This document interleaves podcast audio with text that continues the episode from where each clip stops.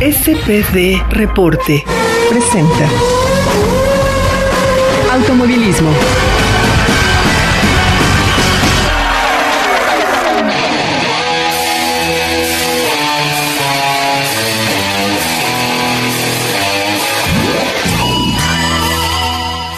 Amigos de SPD Reporte, qué gusto saludarlos. Estamos nuevamente de regreso con un año nuevo, con un nuevo programa y con una nueva aventura de qué platicar con todos ustedes acerca de lo que ha estado pasando con el automovilismo deportivo a nivel mundial. Y una de las cosas que no ha dejado de pasar es que el automovilismo sigue dando de qué hablar y ahora lo está haciendo con el Rally Dakar. Yo soy Sam Reyes y estoy acompañado en esta ocasión por René Pineda, como siempre, mi compadre, mi amigo. ¿Cómo estás, René? Qué gusto saludarte. Mi estimado Sam, buenos días, buenas tardes, buenas noches aquí en todos los lados. Feliz año en todos lados, menos en China, porque en China es hasta febrero. Sí, ¿verdad? E-, ese es lo curioso, ¿no? Pero después del año de la rata, que nos fue del cocol, este, yo espero que el búfalo, que es el que arranca este año para los chinos, este, pues no nos vaya a dar con todo, porque además los búfalos también tienen cuernos. Exactamente, pero esperemos que ya podamos regresar un poquito más a la normalidad, que podamos vivir nuestro deporte como más nos gusta, que es en vivo y a todo color. Exacto. Presencial sobre todo. Pues mira, si quieren el deporte presencial se van a tener que cuidar y no andar haciéndole al Superman, porque la verdad hacerle al Superman generalmente cuesta y cuesta mucho. Sí, claro, claro, y hay que cuidarnos y como les, se los digo siempre, si quieren gran premio, pónganse el cubrebocas y punto. Por lo menos, eh, digo, es el cubrebocas, es el no estarte paseando, no estar con donde hay mucha gente, es estar en lugares eh, ventilados, el estarte lavando las manos, no tocarte la cara, todo ese tipo de cosas que finalmente la gente tiene que empezar a entender que pues no es que sea una nueva realidad, porque pues esta nueva normalidad, como le están llamando, pues no es una nueva normalidad, porque esto no, no es normal y no debería ser normal. No es normal y desgraciadamente, pues ahí tenemos ya las primeras malas noticias, ¿no? De nuestro Gran Premio de Australia que se va a posponer.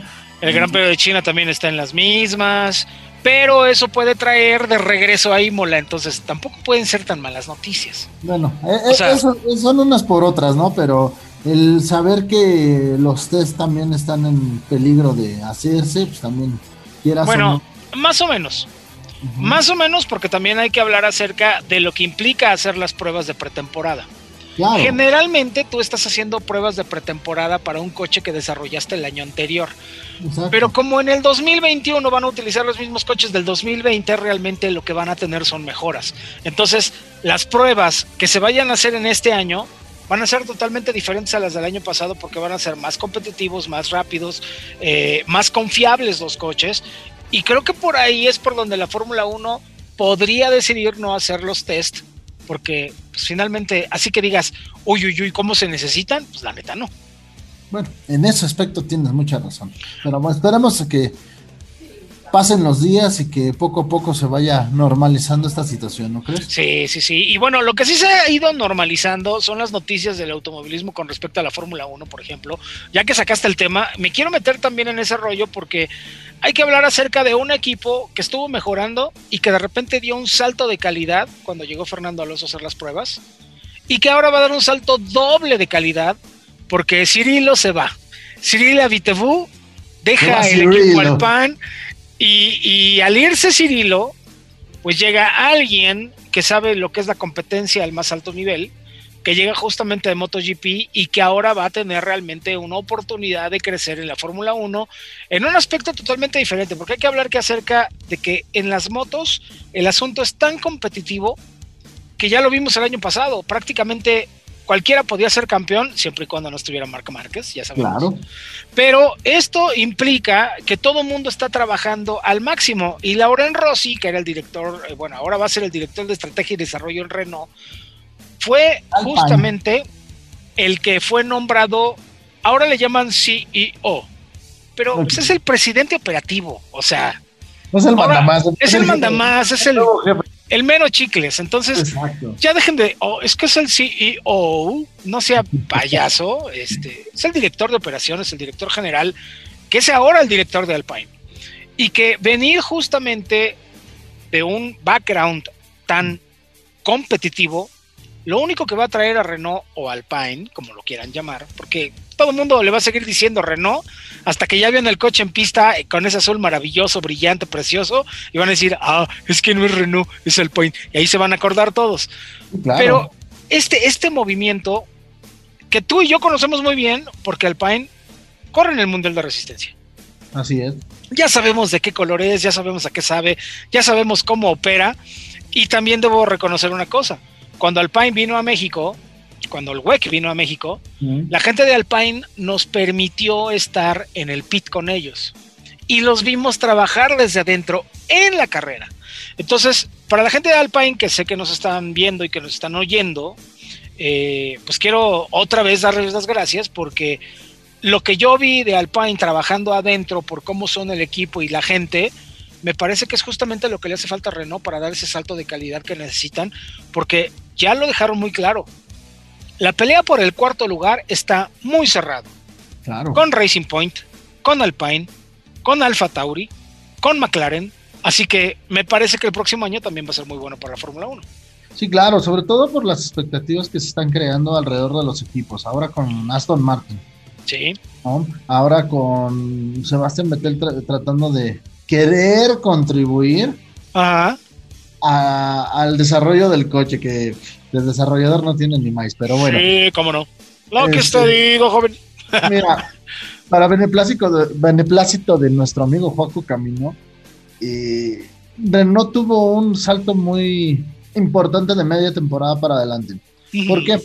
¿Por qué? Porque se supo que Fernando Alonso va a correr este año en, en Alpine, pero él, él tenía una, una ventaja a, a- a comparación de los que ya sabíamos que, que se iban a cambiar de equipo. Ajá. Cuando vas a cambiar de equipo, no puedes ni siquiera verlos ni en pintura porque te hacen casi espía, ¿no? Para el otro equipo. Así es. Y Fernando Alonso venía del WEC, venía del Dakar, venía de otras categorías que ni el caso. Entonces tu- tuvo tiempo de trabajar con Renault para poder mejorar el coche de media temporada para acá. Y se Trabajó en lugares en donde no trabajaron Daniel Ricardo y tampoco estuvo Esteban Ocon. Exactamente. Estuvo viendo los nuevos motores, desarrollando las nuevas tecnologías que va a tener el equipo Alpine. Entonces, sí, cambia de nombre y se va a mover como Alpine, pero eso lo único que trae realmente es el significativo de que lo único que hacen es cambiar de marca para posicionarse en el mercado, pero no dejan de ser Renault. Y no dejan de ser los oficiales y no dejan de ser la empresa. Toro Rosso con Alfa Tauri. Exactamente. Bueno, más o menos, porque Toro Rosso y Alfa Tauri, al ser la casa chica de Red Bull, lo que hacía era desarrollar a sus pilotos para después subirlo a la categoría grande. Así es, O sea- pero ahora lo que hicieron nada más fue cambiar el nombre del equipo para, para promocionar su marca de, de ropa. Exacto. Ahora, en algún momento, Renault también lo hizo con, eh, con Red Bull. Cuando Red Bull usaba los motores Renault, tenía Infinity como patrocinador principal Claro. y todos sabíamos que era el Renault, nada más que era la marca premium de Renault y que finalmente pues tenía que ver con, con este movimiento de un objetivo que tenían de ventas en Renault, lo cual no es muy malo, al contrario, me parece que es muy bueno. Ahora, hablando de las cosas buenas, yo creo que todavía tendríamos que pensar acerca de lo que va a venir con McLaren, que acaba de anunciar que quiere un puesto para estar en la temporada 9 de la Fórmula E. Y esto también me está dejando ver que me parece estamos regresando a esas épocas donde todos querían correr en todas partes. Entonces, Renault, pues va a estar en la Fórmula 1 otra vez como equipo oficial, ha venido corriendo en otras categorías y todo, pero McLaren corre en Fórmula 1, se asocia con Smith Peterson y corre en la IndyCar y ahora quiere correr en la Fórmula E. Entonces, todo el mundo está desarrollando y todo el mundo está en esta nueva era de entrarle a las cosas eléctricas, qué tanto se puede vender, qué tanto se puede hacer, porque además McLaren ya trabajaba igual que Williams en la Fórmula E desde hace mucho, porque les Claro. suplía las, las, las pilas, ¿no? Y eso sin mencionar que también corren en los campeonatos de GT3 de europeos. Claro. Y también este, Renault ahorita indirectamente también está en la Fórmula E, pero bajo del nombre de Nissan, porque recuerda que le vendieron el equipo a Nissan. Bueno, no le vendieron el equipo, porque realmente son la misma marca. No, bueno, pero Renault y Nissan también comparten plataformas. Incluso, Exacto. digo, si tú te compras un... eh, eh, ¿Cómo se llama? Alpina se llamaba, no me acuerdo cómo se llama el coche. eh, de los que Ah. está circulando ahorita. Ay, no, era el Renault 5 de Francia es el. Ay, ¿cómo se llamaba este? El Platina. El Platina. El Platina trae la plataforma de Renault y compartan hasta el motor. O sea, tú le quitas, abres el, el La cofre, tapa y dice Renault. o la tapa del motor y dice Renault. Es que iba a decir capó, pero Oh, o sea, ¿no? o sea, no. Te- Te querías ir a Fox Sí, no, no, es que pasó. Primero pégame, primero pero, pero bueno. El caso es que abres la tapa del motor y lo que ves, en realidad, cuando todo el mundo piensa que es un Nissan, pues trae motor Renault y trae plataforma Renault y trae hasta el, el bastidor o bueno, el chasis de Renault. Entonces, es como se van moviendo las cosas, ¿no? En algún momento también ya lo habíamos visto con Peugeot. eh, y bueno, esto puede volverse a dar de forma tal que McLaren, Fórmula 1, IndyCar, Fórmula E, además, los tres son el pináculo de sus categorías. De hecho, yo pienso que ahorita lo que es Fórmula E, WEC, IndyCar y Fórmula 1 son las. Va, va- va a ser la cuádruple corona a, a ganar ahora. Ahora, el detalle es que quedan atrás, no porque sean menos, sino porque Exacto. realmente son muy diferentes. El caso, por ejemplo, del Mundial de Rallys, por ejemplo. Obviamente el Dakar, porque son cosas totalmente diferentes, y los. Rally Raids. Mande. IMSA también. También, ¿por qué? Porque a fin de cuentas, IMSA no se ha querido mover de su prototipo Daytona. No, mira, lo que tiene IMSA es que realmente es una categoría americana. No, no, no salen de ir a Canadá, en algún momento vinieron a México y de ahí no salían. O sea, ese es el problema de IMSA, que no es una categoría mundial reconocida. Eh, El problema es que, como bien dices, no quieren salir, pero una que sí salía, que era muy americana, fue en su momento la IndyCar, la Champ Car, la, ¿cómo se llamó? Bueno, la. Kart, obviamente la serie Kart, y después era la Champ Car World Series by Exacto. Panos, ¿te acuerdas? Y luego Claro. ya regresamos a la IndyCar como es ahora, pero ahí sí se iban a Miami, se iban a México, se iban a Brasil, se iban a Alemania. corrieron cierto, en Solder, en Bélgica, corrieron en, en, este, en Inglaterra, Qué fantásticos coches. Italia, exactamente. Esos coches eran maravillosos, pero bueno, justo por eso me llama mucho la atención porque parece que ahora el capitán quiere volver a ser una categoría internacional de la IndyCar, que ya veremos cómo arrancan, que esa es otra situación de la que vamos a tener que platicar en su momento, porque otra vez el año de la pandemia nos agarra pues dando la vuelta a la esquina, pero nos tuvimos que agarrar un tubo para torcer porque no podíamos abrir mucho la trayectoria de salida. Entonces, aquí muchas de las cosas que estamos pensando que deberían pasar no van a pasar. No puede arrancar Australia y ya están pensando en la Fórmula 1 en cancelarla, Ujú. si no moverla. Y lo mismo pasa con el Gran Premio de China. Esto puede abrirle las puertas a Imola para que se corra en la Fórmula 1, pero no necesariamente que arranque en Imola, sino que arranque en Bahrein. Claro. Entonces, qué curioso, ¿no? Mira, dicen por ahí que la la tragedia de unos es, es la, es, es lo bueno de para otros, ¿no? Ajá. Y pues desgraciadamente es, esto va a llevar a mover otra vez el calendario de una manera sin igual. Yo la verdad otra vez empiezo a ver peligrar Estados Unidos, Canadá, eh, Brasil y nosotros. Claro. Peligrar. ¿Por qué? Yo- Porque es- es- esto de la pandemia no se va a acabar. Desgraciadamente no se va a acabar. Mira, la verdad es que a mí me da mucha pena, pero, pero tú lo pusiste una vez en un tuit. Me siento como cuando estábamos en la escuela y nos castigaban a todo el grupo por culpa del más tarugo. Claro. Y ahora, pues ha pasado eso, justamente por la gente que no se quiere quedar en su casa. Hoy estaba viendo en las noticias que estaban haciendo el festejo de una iglesia y que los músicos, para que no los mandaran a su casa, se subieron al techo de una casa y desde ahí estuvieron tocando y la gente estaba bailando en la calle y la policía no podía deshacer la fiesta. O sea, ahora ya la gente se le pone el brinco a los policías y donde se acercaban los polis, pues les daban sus soquetes, ¿no? Exacto. Entonces, ¿qué nos está pasando que ya no nos importa la vida misma? ¿Sabes qué es lo que pasa? Que mucha gente no sabe seguir las reglas. ¿Qué nos costaba quedarnos de marzo a junio? del año pasado. No, bueno, con las autoridades que tenemos, Por eso. ellos estaban más interesados en el costo político que eso les iba a dar Exacto. que realmente ver por la población, porque ahora lo que tenemos es un déficit de muertos, de más de 120 mil muertos y más de un millón y cacho de contagiados. ¿Por qué? Exacto. Porque ni el gobierno federal, ni el gobierno local, ni nosotros en nuestras casas, nadie hizo nada porque todo el mundo se estaba burlando. Sí, Ahora, claro. Cuando esto afectó a la Fórmula 1 y a la IndyCar que no pudieron arrancar y también afectó a la NASCAR, de alguna manera la NASCAR arranca a puertas cerradas y son los que abren la puerta a los demás para ver que se puede correr bajo una burbuja segura, entre comillas.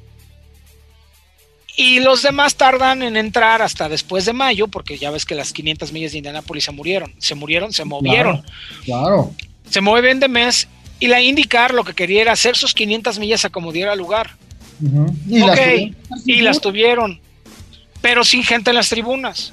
Exacto. Entonces, pues esto cambió muchísimo las cosas. Ahora bien, lo que se vino este año fue también un cambio importante con respecto al Rally Dakar.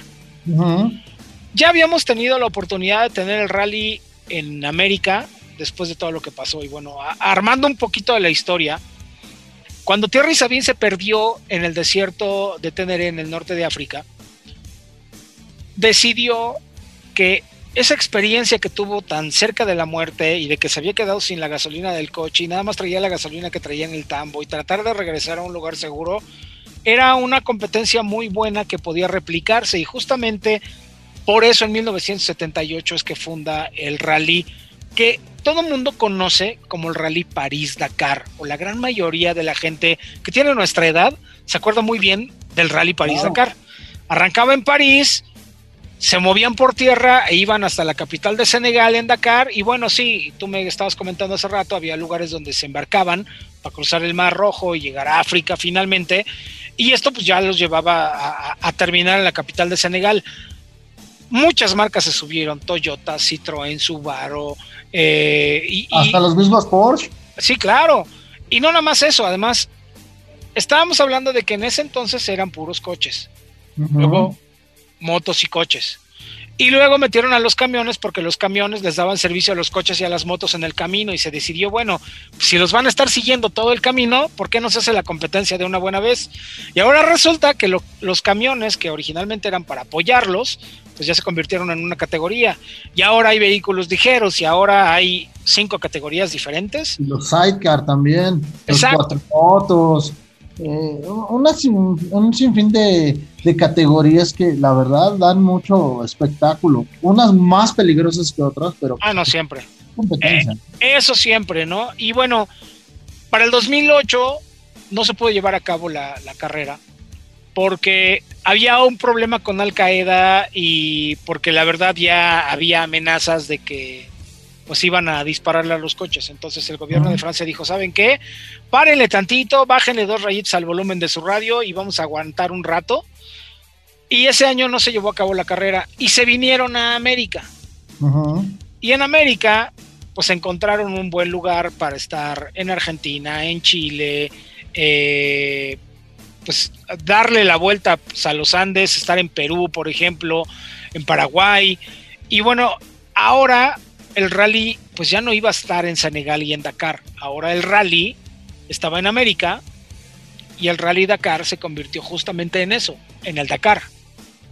Los que no se acuerdan de lo que era el Rally Dakar en América, es porque a lo mejor se están acordando del Rally Dakar, como dicen los argentinos, porque a todo le cambian los acentos y a todo le cambian los nombres, y porque ya no era nacer a la tilla, era nacer a la tilla, por ejemplo, ese tipo de cosas que muchas veces nos hacen ver las carreras de una manera diferente, pues sí, las vemos de, manera, de una manera muy argentina porque ellos tenían los derechos y los explotaron muy bien. Pero a partir de que estuvo el rally como concepto de Dakar en América, hubo un crecimiento importante de las cuatrimotos porque pues había un par de hermanos que le estaban rompiendo justamente eh, en, en, eh, pues, con los argentinos allá en, en, Chile, en Argentina y donde estaban moviéndose. Y también con el, cuando se metieron con el Mini Cooper. Ah, como no. Stefan Peter, Peter Hansel es algo especial. Eh, Terranova, bueno, hizo grandes cosas también. Incluso hay que hablar acerca de que el problema que se encontró al Rally Dakar en América fue que empezaron muy fuerte, con muchos patrocinios, con mucho apoyo gubernamental, porque además el que crea que es muy fácil hacer una carrera de estas, ahí le encargo que vaya a todos los gobiernos a pedir ayuda. porque los gobiernos te dan policía, te permiten usar sus carreteras, te permiten meterte a lugares que generalmente son inhóspitos y donde no permiten que el público normal accese. Entonces, de pronto empezaron a caer las ganancias porque no había patrocinios, porque no había forma de hacer las carreras, porque los gobiernos ya no estaban apoyando, porque los países ya lo veían como un gasto y de repente pues ni modo, nos vamos a tener que mover y se regresaron justamente al desierto africano que está, pues si lo ves en el globo terráqueo, pues está a la misma altura, ¿no? De los desiertos que teníamos en Atacama, por ejemplo, eh, en Chile y en, y en Argentina, y subir por los Andes y demás se regresan, pero la competencia no ha dejado de ser como era antes. Sigue estando Carlos Sainz, sigue estando Nacer Latilla, siguen estando los grandes pilotos de motos y ahora, pues también, por todos los que se fueron sumando en América, pues José Ignacio Cornejo, el chileno, está encabezando las motos, por decirlo menos. ¿No?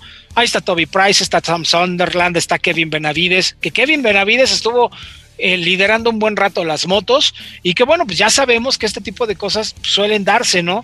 Eh, finalmente Luciano Benavides, que es otro de los que han estado compitiendo ahí, estaban haciendo lo propio. Laia Sanz, la española, va en el lugar 24 y no le está yendo nada mal. Primero porque hay que decir algo que es una realidad. No es que sea una competencia para puros hombres, pero una mujer tiene desventaja física porque es mujer, por su cuerpo que es diferente ellas tienen menos masa muscular que los hombres. Y estar en el lugar 24 me parece que es muy loable para una mujer. Claro que sí, sobre todo porque está poniendo el ejemplo para, para todos, ¿no? No nada más este es un, evento de hombres en cualquier lado, ¿no? Y, y fíjate que otra de las cosas que me llama la atención es que hay un piloto mexicano que, bueno, hablando de la general, está en el lugar 57, que es Juan Pablo Guillén, amigo del Patotas, de Rafa Torres, por ejemplo, y que hay que comentar que lo difícil que es para un piloto poder hacerse de un espacio para correr el rally Dakar, porque además no lo corres como en cualquier otro rally de tierra, esto es entre arena, en el desierto, y donde si te descuidas terminas volando 10 metros y ahí te van a levantar con todos los huesos rotos. No, y eso, mira, lo ahora sí que lo menos que te puede pasar es que te pierdas, como le pasó a Carlos Sainz estas dos primeras etapas, que se quejó del sistema de navegación, dijo esto no es el Dakar, no. También Sebastián Loeb se perdió. Eh, y Sebastián Loeb también les tiró durísimo a todos, eh, a los comisarios, dijo que eran unos incompetentes, ¿no? Claro, y eso no, no, no, yo no sé por qué no me han sancionado, eh, de verdad. pues mira, yo sí sé por qué, porque sus nombres y apellidos pesan, siempre ha sido así. Sí, pero a, final de cuentas tú tienes que tener respeto por la entidad, ¿no? Por la por, por, por lo que son los jueces, lo que son los este, los organizadores del evento, porque no es nada fácil. Ahora, lo que tratando de hacer es que el, el, evento sea lo más parejo posible. Ahora, una de las cosas que son ciertas también es los comisarios o los oficiales generalmente no cobran un varo, ¿eh? Exacto. Entonces, eh, se me hace muy aventurado simplemente decir que son incompetentes cuando me parece que ellos han tenido la oportunidad de estar compitiendo en campeonatos mundiales donde la organización es diferente y donde el control también es diferente. No es lo mismo estar en lugares controlados, por ejemplo, así, la gente que ha ido al Rally de León sabe perfectamente bien que son de punto a punto y son 20, a lo mejor 25 kilómetros por tramo y tan tan, pero todo ese tramo lo tienes controlado con policía, con gente, que tienes helicópteros, todo el tipo, todo ese tipo de cosas, pero no es lo mismo cuando tienes que cubrir tramos de 270 kilómetros en donde pues, la neta la policía no te alcanza. Pero bueno, ya que te metiste a los coches, mi estimado, sí hay un francés que ha estado haciendo las cosas bien, ese es Stefan Peter Hansel, Mr. Dakar o Mr. Dakar, con el Mini está encabezando la competencia en la clasificación general, seguido muy de cerca por Nacer Alatilla y Carlos Sainz, que está en tercer lugar, aunque ya se encuentra prácticamente con 45 minutos por detrás del líder de la competencia. Esta es una diferencia realmente muy difícil de recuperar, a menos que Stefan Peter Hansel se le ponche una llanta, se dé la vuelta y se volque y termine con las llantas hacia el cielo. Sí, mira, eh, hace dos días, sí, el sábado precisamente, estaba, estábamos viendo lo que es la, la etapa y decían, el único que no ha ganado es Peter Hansen, pero es el que ha estado quedando adelante de, de los demás y ha estado sabiendo sortear el tiempo y ha estado sabiendo sortear a los, a los competidores para poder estar adelante. Sí, entonces habrá que ver qué es lo que se puede hacer justamente con todos ellos. Pero, pues vámonos a otra categoría, porque aquí estamos viendo, ¿no? Que finalmente, perdón, Nani Romo está en el quinto lugar y que Vladimir Vasilev está en el séptimo. Martín Procopa ahí está también tratando de acercarse. Giniel de Villiers eh, es otro que ha ganado mucho, que está ahorita en el noveno lugar, por ejemplo. Y que bueno, ya estaremos viendo cómo van a estar las cosas, pero vámonos ahora a los cuatriciclos. Espérame un momentito, Sam. Ahorita aquí en vivo te lo digo, acaba Ajá. de Sebastián Loeb. Sí, pero hablando del podcast, justamente, de lo que estamos entregando por semana, qué bueno que gane Sebastián Loeb, pero todavía falta que lleguen los demás para ver cómo No, están no, en la acaba de abandonar. Abandonó. Sí, Fantástico. acaba de abandonar. Sabes que te cae re bien. No, no, no, pues, digo, finalmente sabemos que es un tipo muy complicado, ¿no? Pero bueno, finalmente, hablando también de la clasificación en los cuatriciclos, estábamos hablando justo eh, de que había unos argentinos que estaban haciéndole en grande y es Manuel Andújar el que está liderando justamente los cuatriciclos, adelante de Alexander Giraud de Francia y Giovanni Enrico de Chile, pero todavía queda muchísima competencia y hay que decir que tampoco hay muchos cuatriciclos al momento, solamente hay 13. Y bueno, hablar de los abandonos también es hablar de muchas fallas mecánicas, de todo lo que puede pasar en una competencia de este tipo. Y la verdad es que de pronto ves estos cuatriciclos y sí te dan ganas de comprar uno. Sí, claro, son bastante divertidos. Mira, Ajá. este em, Enrico y Andújar están practicando, prácticamente jalando juntos ellos. Ajá. o están muy cerca en tiempos. Entonces, e- ellos se, se- se están guiando entre los dos para tratar de no perderse el mayor tiempo posible. En efecto. Y los que se pierden, se ve, se ve en la toma cómo das vuelta a la derecha y te regresas en U y te vuelves a regresar otra vez cinco, seis, siete veces y así andan media hora perdidos. Sí, pero mira, la verdad es que cuando estás en la ciudad estás muy acostumbrado a ver un edificio grandote de un lado y el sol del otro y pues te ubicas. Sí, claro. Pero cuando no sabes leer el sol en un desierto, ¿cómo te ubicas? No, saquen hijo. Ahí es donde las cosas... en un lugar donde nunca has estado, ¿no? Exacto. Y, y ahí las cosas eh, se, empiezan a, se empiezan a complicar. Entonces, ahí es donde de pronto entiendes cómo alguien como José Ignacio Cordejo está adelantando a Toby Price de Australia, por ejemplo, porque no ha tenido tantos problemas con la navegación. No le está sacando tampoco mucho tiempo, le está sacando un minuto 17 segundos a Toby Price. Por ahí está también mi tocayo Sam Sunderland, el británico, que está con el, la KTM ahí en el tercer lugar. Entonces, aquí también hay que hablar de las marcas oficiales. Honda está apoyando con Monster a José Ignacio Cornejo, el chileno, y Red Bull con KTM son la fábrica de KTM con Toby Price y Sam Sunderland. Ellos también están haciendo su luchita. Hablando de Honda y Monster, ahí está Kevin Benavides, el otro argentino, con Joan Barreda Bord, por ejemplo, que es el español, que ahí están pues con el quinto lugar, y Richie Brabeck, que había sido el líder de la primera etapa, pues ahí está colocado en el sexto lugar y bueno, todavía van a tener mucho que pelear, todavía quedan, quedan algunas etapas, porque además otra de las cosas que pasaron es que, para decirlo menos, el cambio que vino a traer el coronavirus cerró las fronteras también en Saudi Arabia. Sí, claro. Entonces le tuvieron que bajar a las etapas. En lugar de tener dos semanas de competencia completas, tenemos una y cachito, porque ya estamos en la etapa 9 y se acaba en 12 etapas. Así es, de hecho, eh, por este problema, el, el- la reducción de etapas también lo ha hecho todavía más difícil y más competitivo el evento para, pues para ver quién, quién sabe sortear todo esto y sin perderse. Exacto, exacto. Entonces, vamos a ver qué es lo que va a pasar. Pero si hay algo que me ha llamado mucho la atención, por ejemplo, es lo que ha pasado con los vehículos ligeros, porque también aquí hay una buena cantidad de competidores en lo que todos gustan llamar como boogies. Los boogies o los sidecars, que ahora, Ah. les, llaman, ahora les llaman sidecars. Los 44 que están en competencia tienen a un norteamericano y a un brasileño en la punta. Me refiero a que los dos están corriendo juntos. Agustín, Agustín Jones y Gustavo Gugelmin, que algunos se recordarán a Gustavo Gugelmin corriendo. Y bueno, Francisco López eh, Contardo y Juan Pablo Latrach Vinagre están en tercer lugar. Denis Set Quintero y aquí también me gustaría recordar que están un par de hermanos que también están corriendo, que corrían en el WTCC. Y que hay que decirlo, ¿no? hay grandes sorpresas que nos están dando con estos tipos de vehículos ligeros que tienen una reja y que un tipo de vehículos muy parecidos estuvieron corriendo también en el Race of Champions y que bueno, ahora también tenemos en otra categoría eh, pues a los camiones, que era lo que te decía, los que habían empezado en algún momento a apoyar a los que se estaban quedando justamente en, la competencia y que ahora la neta es que los ven volteados y ya no dicen nada. Entonces, ya mejor se siguen de largo y van allá.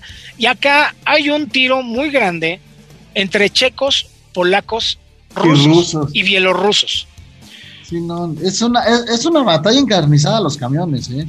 A mí me ha tocado ver cómo van lado a lado y esperando a ver cuál se voltea primero. No, bueno, y aparte, van lado a lado, pero van a 130, 150 kilómetros por hora con esos monstruos. Sí, y, en, arena, en tierra, no es nada fácil traerlos. Y nada más de repente ves cómo levanta la nariz y baja la nariz y sube la cola y va subiendo y bajando y pasa una duna y rebota. Atlántico en el mar. Exactamente, pero vas en una duna. Exacto. Estos camiones, bueno, hay que hablar acerca de las marcas hay Polaris, hay Kamaz, hay, eh, bueno, en, su momento pues también traíamos los Ibeco, ¿no? Ahora han cambiado. Hay, algún, hay uno que otro Ibeco, hay Renault, hay unos que se llaman Tatra.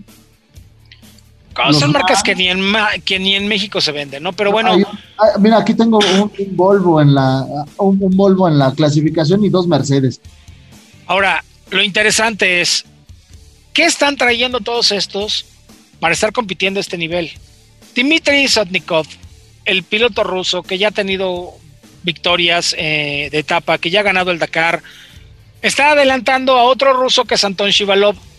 Allá atrás también alguien que no ha dejado de competir y que también corrió en América, Airat Marviv, y luego está Alelo Pre, por ejemplo, el, checo, que bueno, es Alelo Pre porque pues los checos, los franceses están muy cerca y bueno, finalmente muchos han compartido muchísimo. Alexei Vishenyuski y André Karginov el otro ruso, que bueno, los Kamaz han estado realmente dando una muy buena pelea y ahí está también el chileno Ignacio Casale, alguien que primero había sido parte del crew o bueno del equipo porque en el camión se suben tres. Imagínate tener que cambiar la llanta de un camión tú solo. No, está cañón. Bueno, te lo voy a poner muy fácil. Tú y yo juntos no levantamos una llanta de camión. No, ni, por error. Entonces necesitan tener a alguien más. Entonces traen a su mecánico. Pero la neta es que los tres meten mano y los tres ensucian cuando eso pasa. Ahora, ya nos ha pasado que los grandes pilotos, como en su momento fue Fernando Alonso, meterse al Dakar fue reenseñarse a usar las manos. Claro. Fue volverse a ensuciar. Digo, porque Fernando Alonso como cartista le metía las manos a su coche y a su motor y todo el rollo.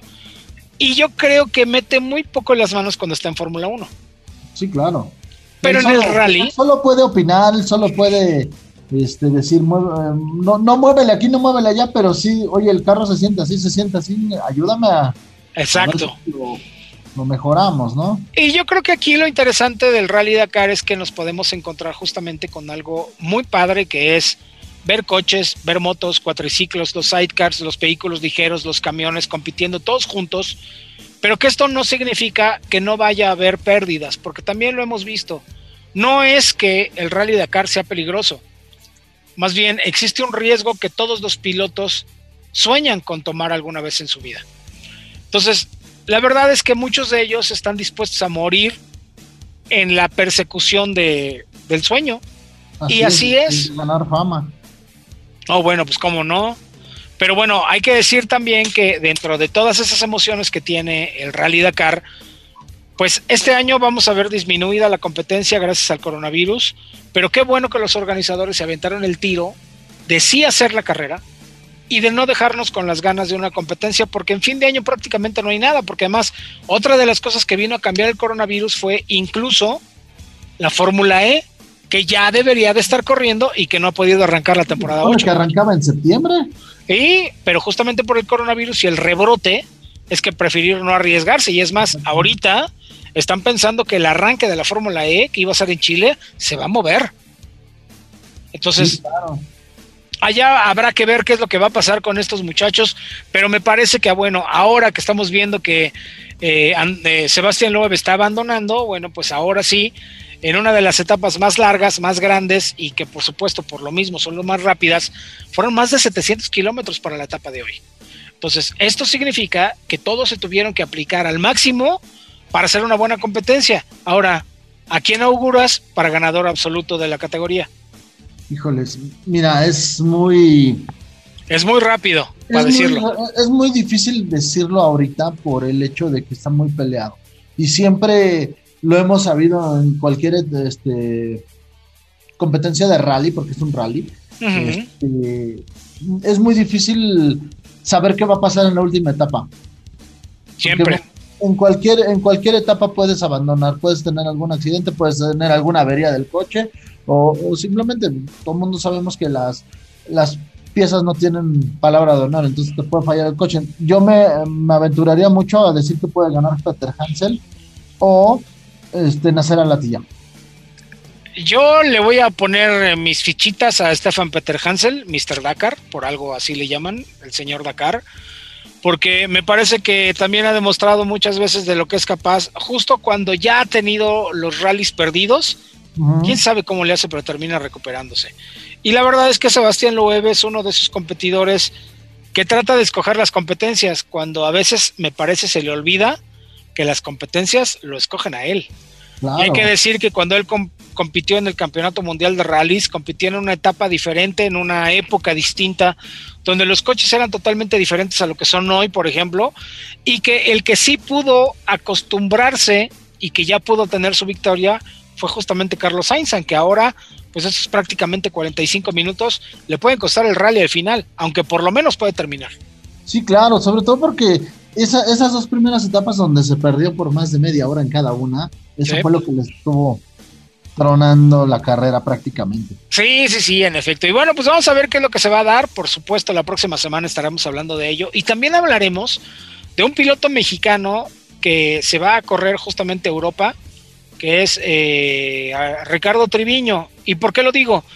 Porque correr en México va a ser muy complicado y correr el Mundial en México va a ser doblemente complicado, sobre todo el NACAM, porque eh, pues la pandemia del coronavirus todavía no se acaba. Entonces, esto está afectando tanto las cosas que mejor se va a ir a Europa para radicar allá prácticamente todo el año que viene y tener competencia para ver si así tiene la oportunidad de tener competencia, mi estimado René. Así que, pues, eh, como están las cosas, me parece que nos vamos a tener que ver y escuchar para la próxima semana, mi querido René, porque todavía habrá mucho de qué platicar, porque seguro va a haber muchas noticias, primero por la Fórmula 1 y segundo porque cada vez estábamos más cerca de las 24 horas de Daytona. Sí, yo ya estoy, pero relamiéndome los dientes, ya, ya quiero carreras en pista. Sí, y yo les digo, no dijo relamiéndome los bigotes porque René no usa bigote. Exactamente, pero ya estamos este, esperando a que empiecen las primeras pruebas. Viene también el rally de Monte Carlo el 21 de enero, Así Sí. es.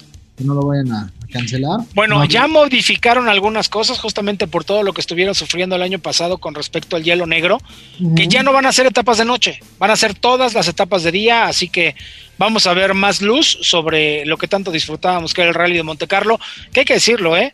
Monte Carlo tenía siempre ese extra de tener las carreras en la noche. Sí, eh, desgraciadamente es una, una mala noticia para lo que es el mundo del rally, porque eh, el rally de Monte Carlo yo siento que es el más importante de todos los rallies, sobre todo por, e- por esa- esas etapas de noche, era lo que todo el mundo queríamos ver siempre. Exactamente. Pero bueno, así son las cosas y así los vamos a ver. Amigos de CPD Reporte, les damos muchísimas, muchísimas gracias por acompañarnos. Y bueno, pues la próxima semana no se pierdan lo que vamos a tener del resultado del Rally Dakar y también, por supuesto, de todo lo nuevo que vaya a haber en Fórmula 1, Fórmula E, los rallies y, por supuesto, lo primero que vaya saliendo, porque sí vamos a estar muy pendientes de las 24 horas de Daytona. Mi Renecito, muchas gracias. No, al contrario, muchas gracias a ti, mi Sam. Y esperemos que pronto tengamos más noticias de carreras. Esperemos que sí, así será. Y bueno, pues nosotros nos estamos escuchando la próxima semana. Eso es SPD Reporte y ha sido nuestro programa de automovilismo. SPD Reporte presentó Automovilismo.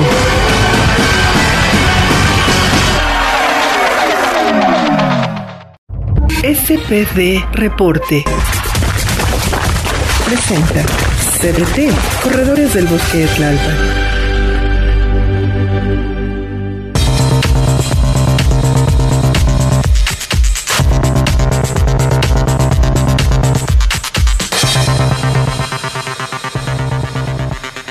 Hola amigos de SPD Reporte. Hoy seguiremos con la interesante charla con el experto en running, eh, Rubén Romero nos estaba platicando que ha escrito más de, de 14 mil artículos de running en el Reforma y en el Norte y en, otros, en otras publicaciones. Eh, estábamos platicando de su, de su vida como corredor y después cómo entró a, ser columnista. Y, y, me quedó Rubén. Hola Rubén. Humberto, eh, bueno, gracias por la invitación. Gracias por esa presentación, muchas gracias. Y también está con nosotros Rafael Sánchez Navarro de Corredores del Bosque de Tlalpan. Hola, Rafa. Hola, buenos días a todos. Rubén, eh, mucho gusto, saludos. Rafa, buen día. Antes de, entrar en, lo que habíamos quedado, aquí vamos a hablar de las carreras virtuales y del futuro de las carreras. Eh, me quedaron ciertas dudas de la plática anterior. Eh, habías hablado de los duros del maratón. ¿Quiénes son los duros del maratón, Rubén? Fíjate que este sí, que qué bueno que, propones ese tema. Eh, Los duros del maratón es el nombre de un libro que escribió Gustavo Borges. Gustavo Borges es alguien que tiene corazón mexicano, aunque es nacido en Matanzas, en Cuba. Pero él escribió este libro donde hace una recopilación de las vivencias de los principales corredores mexicanos de esa época en que, en que Dionisio Cerón ganó tres veces el maratón de Londres, en que Germán Silva ganó dos veces el maratón de Nueva York. Eh, en fin, una época muy, muy bonita en donde los corredores mexicanos destacaron realmente a nivel mundial. ¿eh? En los noventas, ¿no? Sí, este, sí, en los noventas. Yo, yo puedo decir que, por ejemplo, para el Maratón Olímpico de Barcelona 92, eh, la terna mexicana de maratón era de las favoritas para ganar y para Atlanta 96 también. Entonces, una época en que, en que algunos corredores mexicanos destacaron a nivel mundial, pero muy claramente que en cierta forma eh, fueron la motivación que hizo pues que muchos, muchos corredores empezaron a, entrenar y a correr y, que en cierta forma influyó también pues para que creciera el número de carreras en México. Este, que creo yo que ha sido un fenómeno muy interesante que se, ha repetido en muchos países del mundo, pero que en México tuvo un matiz muy particular, Humberto, muy particular. Y, creo que en los ochentas el que les puso el ejemplo fue Gómez, ¿no? Sin duda. primero que. Sin duda. Rodolfo. Aprovechando, Rubén, que te tenemos por aquí, ¿nos podrías hacer una pequeña semblanza de, qué pasó desde esas épocas de Rodolfo Gómez? yo, yo tuve la oportunidad de estar, de participar en ese maratón donde Rodolfo fue el ganador y la verdad es que fue una sensación extraordinaria, pero de, de esas fechas nos podrías hacer una remembranza. Sabemos que tenemos unos 25 minutos y probablemente aprovecho para invitarte de nuevo, pero nos podrías hacer así como un reflejo de esos duros, qué, qué pasó, ¿Qué, qué se, cómo se entrenaba, qué se hacía, qué, qué había en, en, estos corredores, qué ansias, qué vivencias para, para, para estos éxitos tan claros de esa década. Fíjate que Rodolfo Gómez tiene una historia muy particular, es icónico para el atletismo de México. Por alguna razón, en Chihuahua le decían el torero, este, quizá por estar así de delgado y a lo mejor él tenía eh, pues ciertas inclinaciones, pero afortunadamente para sí mismo y para todo México, él empezó a correr. Yo pienso que una de las eh, actuaciones más destacadas de Rodolfo Gómez fue en el Maratón Olímpico de Moscú, quedó en sexto lugar que realmente quedar en un sexto lugar en Moscú en el maratón olímpico es muy, pero muy importante. Luego ganó otros maratones, sí, sí, ganó varios maratones y de alguna manera puso a México en, los, no sé, en los periódicos, en las notas, en los medios internacionales. Rodolfo fue inspiración para, para mucha gente para empezar a correr, pero la mayor parte de la labor de Rodolfo estaba por venir, porque Rodolfo después de un tiempo se fue convirtiendo en entrenador.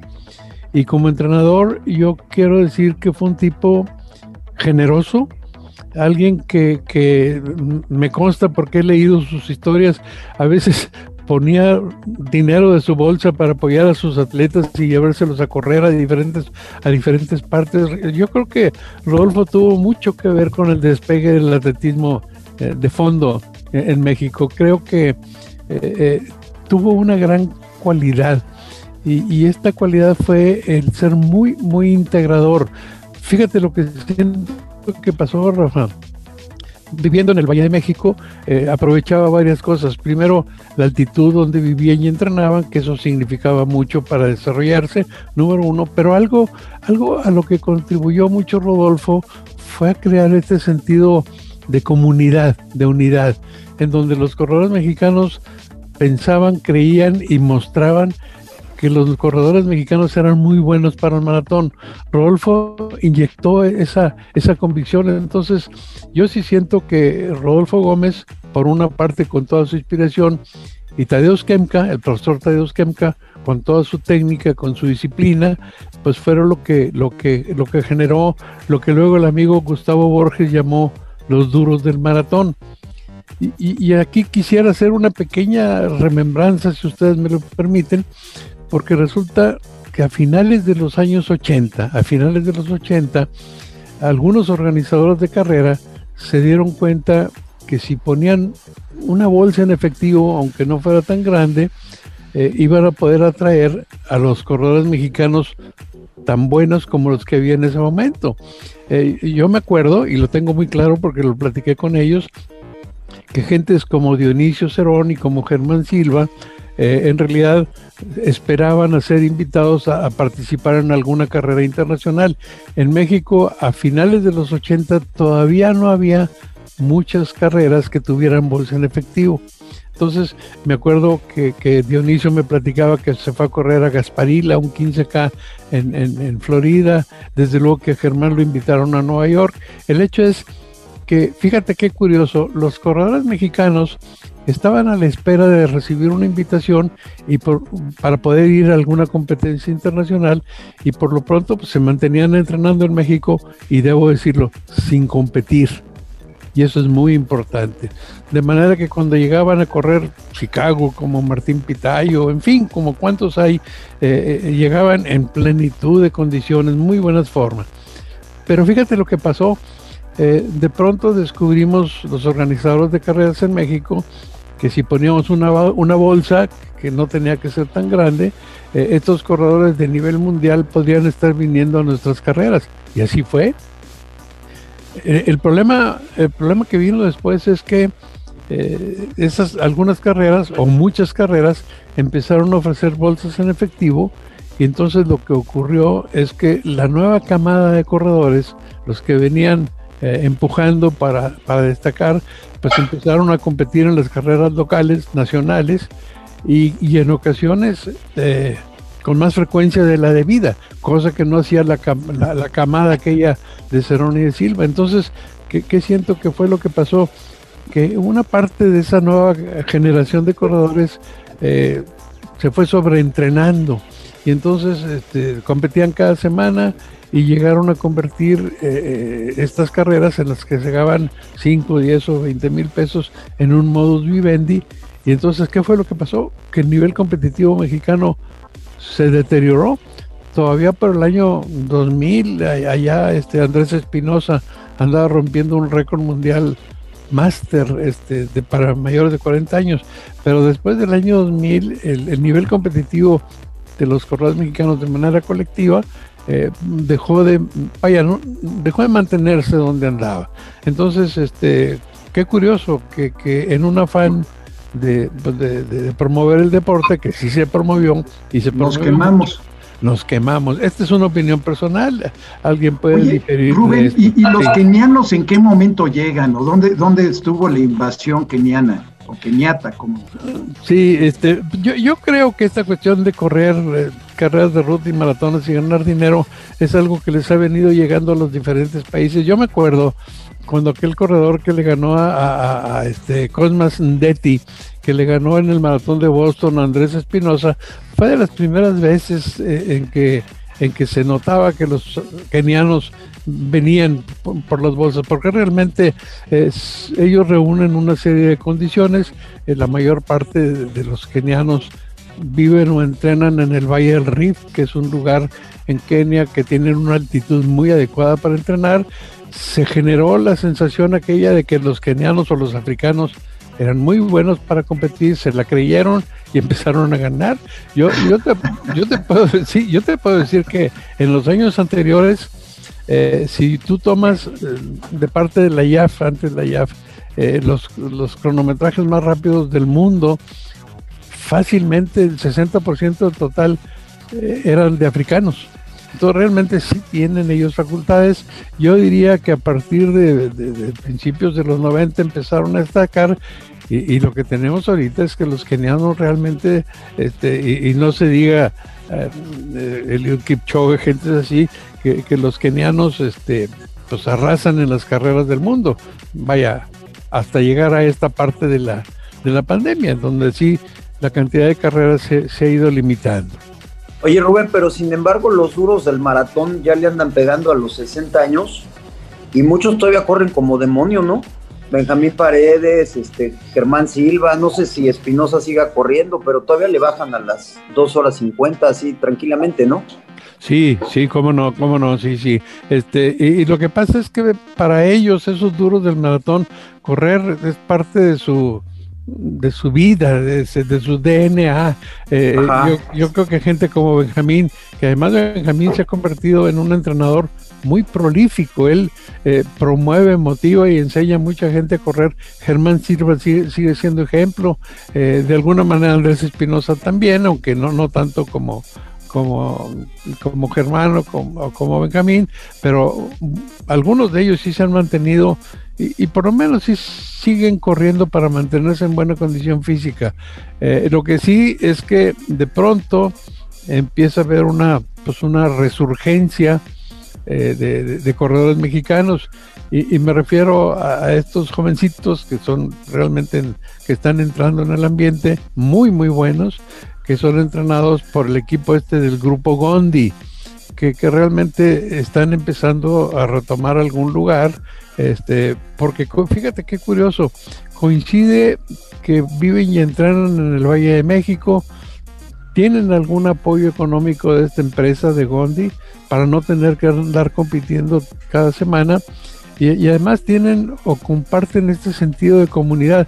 Fíjate, Humberto, eh, son fenómenos muy curiosos que no dependen nada más de la genética de los corredores, sino de la manera como se construye una comunidad de corredores. Entonces, esto que acaba de, pasar con esta muchachita Andrea Limón, se me hace extraordinario. Ella, eh, ella corrió en este maratón en diciembre pasado en Arizona y marcó un 2.26. Eh, esto la, la, coloca como la tercer mejor corredora mexicana de todos los tiempos y es una sorpresa. Yo sí creo. Rubén, me, pusiste verdaderamente a, añorar aquellas épocas en las que iba uno aquí en el Valle de México a las llantas o a Locotal y, y, eh, se encontraba uno a todos estos duros entrenando allá arriba. Este, la, la, verdad es que era emocionante, casi, casi era una forma de animarse uno como corredor, como trotador de los mid packers o backpackers, como le dicen los gringos para, ir aquí al, desierto de los leones y poderse encontrar con todos ellos entrenando en esa zona. Y luego este, fue un lugar donde también los kenianos eh, estuvieron entrenando por ahí mucho tiempo. ¿Tú, ves que esto eh, eh, tengamos un resurgimiento, un renacimiento de estos duros del deporte, que podamos hablar del 2020 como el nacimiento de los duros del deporte de este nuevo siglo? Bueno, la verdad es que sí siento que se está dando un resurgimiento, Rafa, pero hay que guardar proporciones. porque ahorita eh, estos corredores que están surgiendo son corredores del orden, vaya, dos horas y 9.47 que corrió este eh, Pacheco de Torreón, es muy bueno, pero, pero está todavía muy lejos del 204, el 203 que se está corriendo a nivel mundial. ¿Puede haber un resurgimiento? Yo creo que sí, sí lo puede haber si se dan estas condiciones, pero digamos que a nivel panamericano, no a nivel mundial, al menos no por ahora, porque yo no veo a corto plazo a, corredores mexicanos que estén marcando, por ejemplo, abajo de 2.05 en el maratón. No, no lo veo a corto plazo, no se ve nada fácil. Entonces, eh, hay que entender, y esto que hizo esta muchacha este, Soraya Ramírez, que se me hace extraordinario, es muy bueno, pero, pero acuérdate que el récord mundial anda abajo de 2.15 en el maratón femenil, entonces sí hay un resurgimiento, pero hay que guardar las proporciones, porque eh, estamos todavía lejos de, llegar de llegar a ocupar los lugares. Adriana Fernández ganó el maratón de Nueva York, me acuerdo muy bien, Oye, Rubén, y, eh, hablando de Adriana Fernández y Dulce María y ellas, ¿nos puedes hablar de las duras del maratón? ¿Cómo o Sea, que fueron como inspiradas por los duros del maratón, ¿no? Después vinieron ellas. Rubén, y ya, ya entrado en gastos, ¿por qué no nos hablas de las mujeres también, de, de, las mujeres en el maratón o en, en, general? ¿Cómo, ¿Cómo fue que las mujeres se fueron involucrando en la Fíjate, fíjate que ese es un buen tema y los dos son bien interesantes. Yo me recuerdo llevando los números y las estadísticas de todo esto, que hace probablemente unos 15 años, yo estaba trabajando en esos entonces con el Maratón del Ala, era director técnico del Maratón del Ala. Yo me acuerdo que hacía las revisiones y me encontraba con que entre el 12 y el 14% de la participación del maratón eran femeniles, eran mujeres, 12-14%. Con el paso del tiempo, eso ha venido creciendo. Entonces resulta que ya eh, el último año que hubo maratones presenciales, hubo tres o cuatro maratones mexicanos en donde las femeniles fueron más del 30%. En el maratón de Monterrey, el 32% fueron, fueron mujeres. Y esto a mí se me hace muy, pero muy afortunado y casi la clave para una campaña promocional para promover los eventos, lo digo por Monterrey, pero se puede aplicar a cualquiera, y es que te voy a decir, fíjate en esto, Rafa, cuando una damita se inscribe en una carrera, puede ser un maratón o el medio maratón del Día del Padre, en fin, cuando se inscribe, es frecuente que no se inscriba sola, porque se inscribe o con el novio, o con el esposo, o con el hijo, o vete a saber. Entonces, eh, la, participación femenil atrae la participación global en general. Eh, y hace más amables las carreras. Inclusive, déjame decirte que el hecho de que más mujeres participen en, las carreras de, distancia permite atraer a nuevos patrocinadores en apoyo de las carreras. Entonces, para mí, el hecho de que se promueva la participación femenil se me hace muy, pero muy afortunado. Este, en cuanto a las femeniles, bueno, yo me acuerdo, esto es historia antigua, de una corredora de Durango, Olga Ábalos, eh, que ella fue una corredora muy destacada, ella llegó a ocupar allá por el 94, no me acuerdo, eh, un segundo lugar en el maratón de Nueva York, que realmente fue muy, fue muy motivante para mucha gente. No se diga Adriana Fernández, Adriana Fernández también. Dulce María Rodríguez se me hace un ejemplo de veras inspirador de, lo que puede ser una, una mujer mexicana. Fíjate, tengo el privilegio y el gusto de conocerla personalmente eh, y ella me ha platicado, ella, ella trabajaba en una empresa, en una fábrica de ropa textil y, se dio cuenta que en Toluca, que es donde ella de ahí es, había carreras. Entonces ella se inició como corredora a los 26 años. Entonces, esto es para ver nada más que no tienes que, empezar desde muy joven. El hecho fue que Dulce María Rodríguez es una corredora eh, muy, ha sido muy generosa para con México, porque a pesar de que tuvo algunos triunfos muy importantes a nivel internacional, ella nunca, ¿qué dijera yo? Nunca despreció las invitaciones nacionales. Este, y inclusive ella participó en Juegos Olímpicos en tres ocasiones.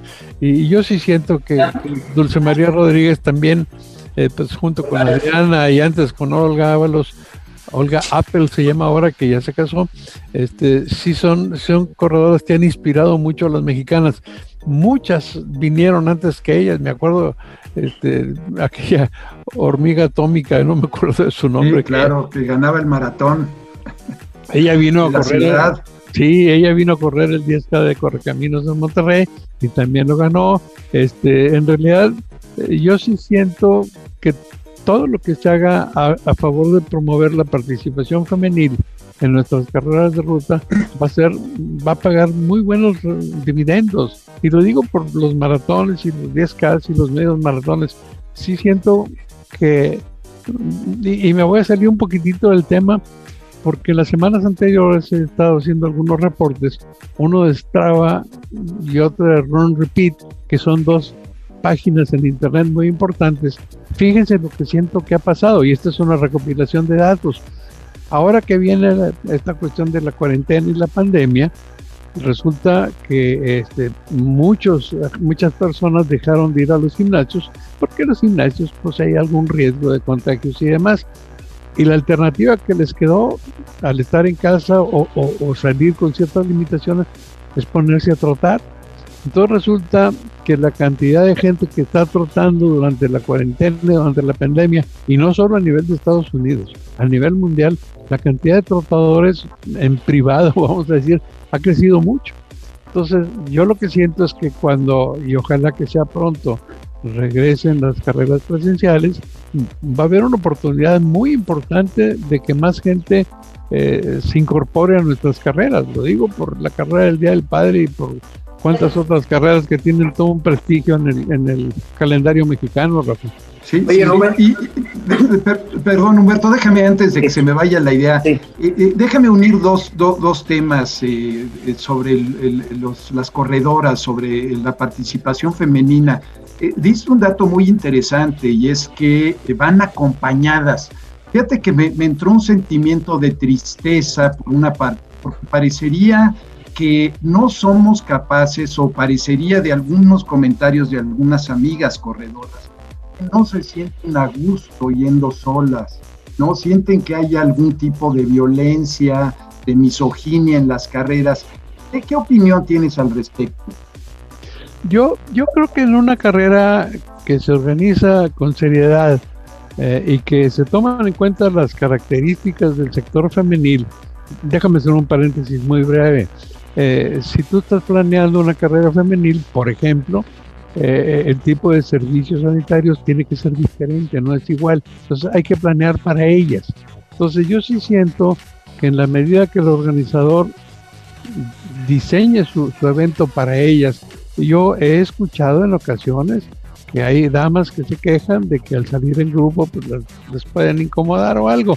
Bueno, pues tú puedes pensar hasta en salidas diferidas, que salgan las mujeres en un disparo y los hombres en otro. Yo creo que hay muchas cosas que se pueden hacer eh, para promover la participación femenil. Si estoy de acuerdo contigo, hay que tomar medidas y hay que hacer que se sientan con toda comodidad, porque en realidad eh, el respeto es lo, lo mínimo que se merecen, Rafa. Oye, eh, este, tienes, tienes toda la razón. Yo me acuerdo que la, carrera del Día del Padre antes del 2004-2005 no era una carrera civilizada y, después del 2005, cuando empezaron ya a participar las mujeres, se convirtió en una carrera civilizada. Los modales se super mejoran cuando hay mujeres. Oye, Rubén, eh, ¿cuál es el futuro de las carreras eh, en uno, dos, tres, cinco años? ¿Cómo ves a los medios, a los medios, a los maratones? ¿Cómo ves el maratón de la Ciudad de México? ¿Cómo ves la carrera de Día del Padre y en general cómo ves la, a los operadores de carreras?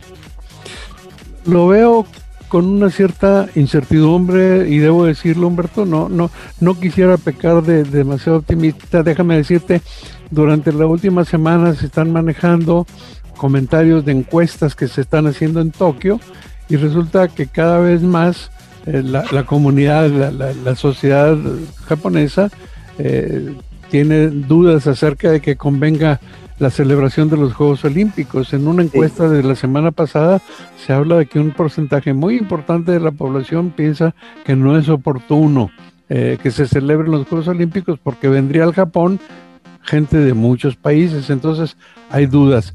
Déjame darte un dato que se me hace interesante y lo chequé como preparación para esta plática.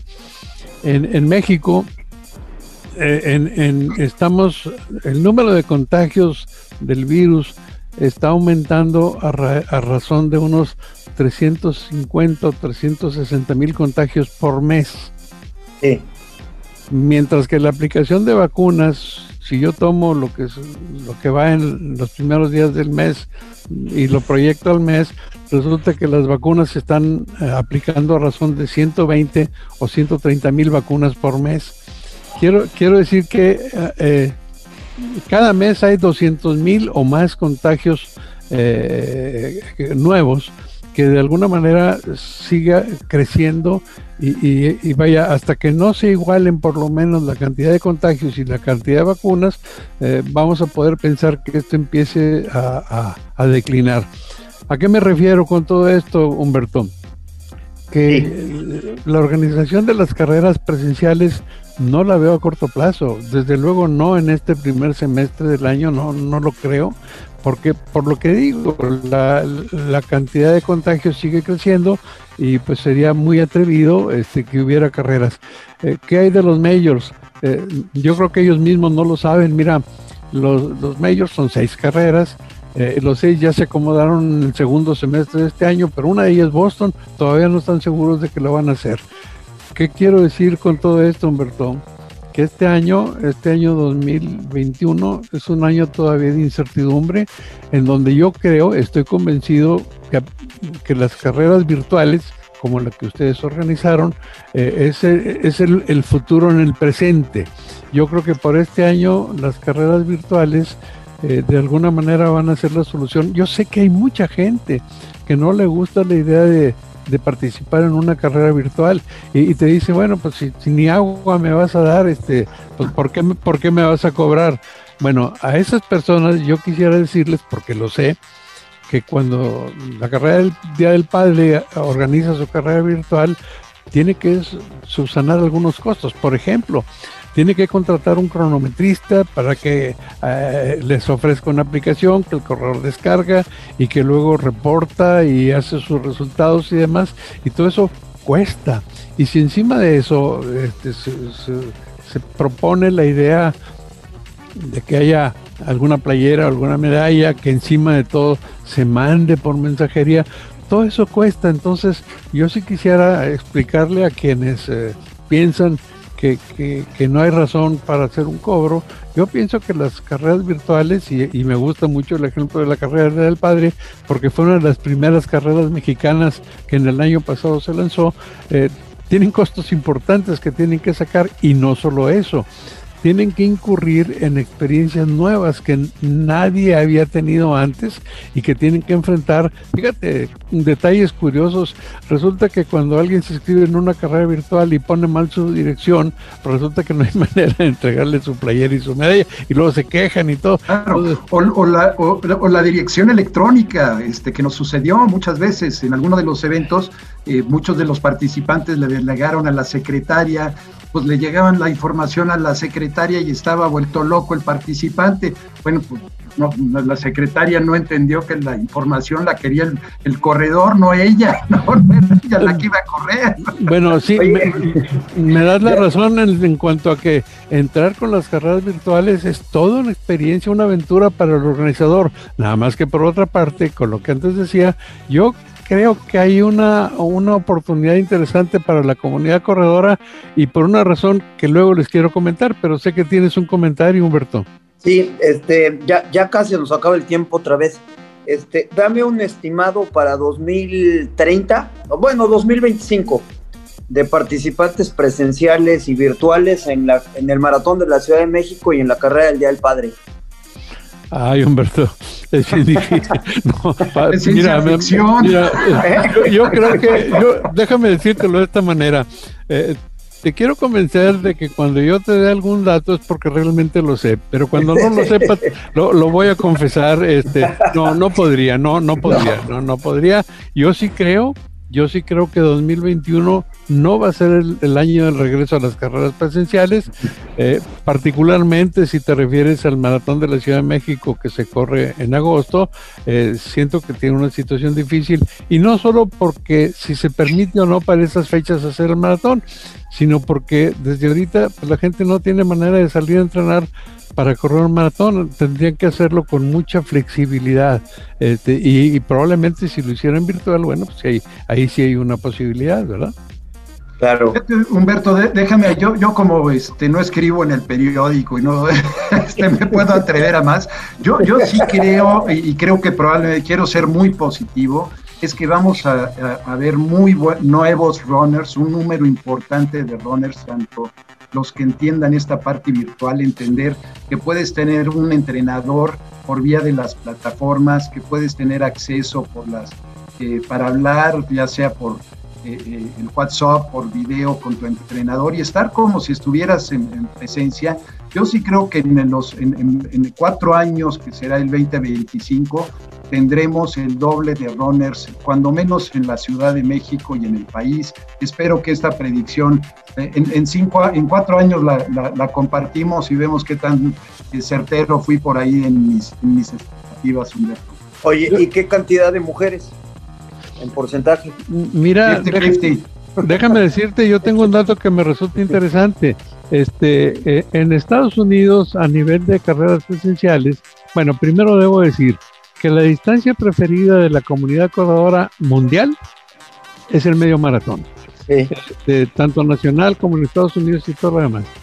Y en Estados Unidos, que es donde tengo la última información, cerca del 60% de la participación es femenil, Humberto. Imagínate, está. Eh, eh, es, que, es que en realidad yo sí creo, y, y aquí yo colaboré con nuestro amigo Tonatiu eh, Bravo este, en, la creación de este circuito de medios maratones eh, de la mujer eh, y, la razón por qué se escogió esto de medio maratón de la mujer, medio maratón porque es la carrera, es la distancia preferida de la comunidad corredora y de la mujer porque la mujer es, el sector que más crece. Entonces, si me permites eh, un, pronóstico, yo digo que la participación femenil en los medios maratones va a ser el punto de resurgencia de la participación presencial de las carreras de México. ¿eh?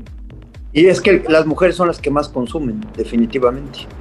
No, no es un consumo, yo, yo creo que es una parte de vanidad en todos los sentidos. La carrera, sin duda alguna, es, es el ejercicio más eficiente para mantenerse en forma y en el momento en que ya las mujeres con esto de las carreras virtuales vean que se pueden tomar la selfie este, con, el rimen bien puesto, yo creo que con eso ya eh, rompimos todos los récords de participación femenil sin duda.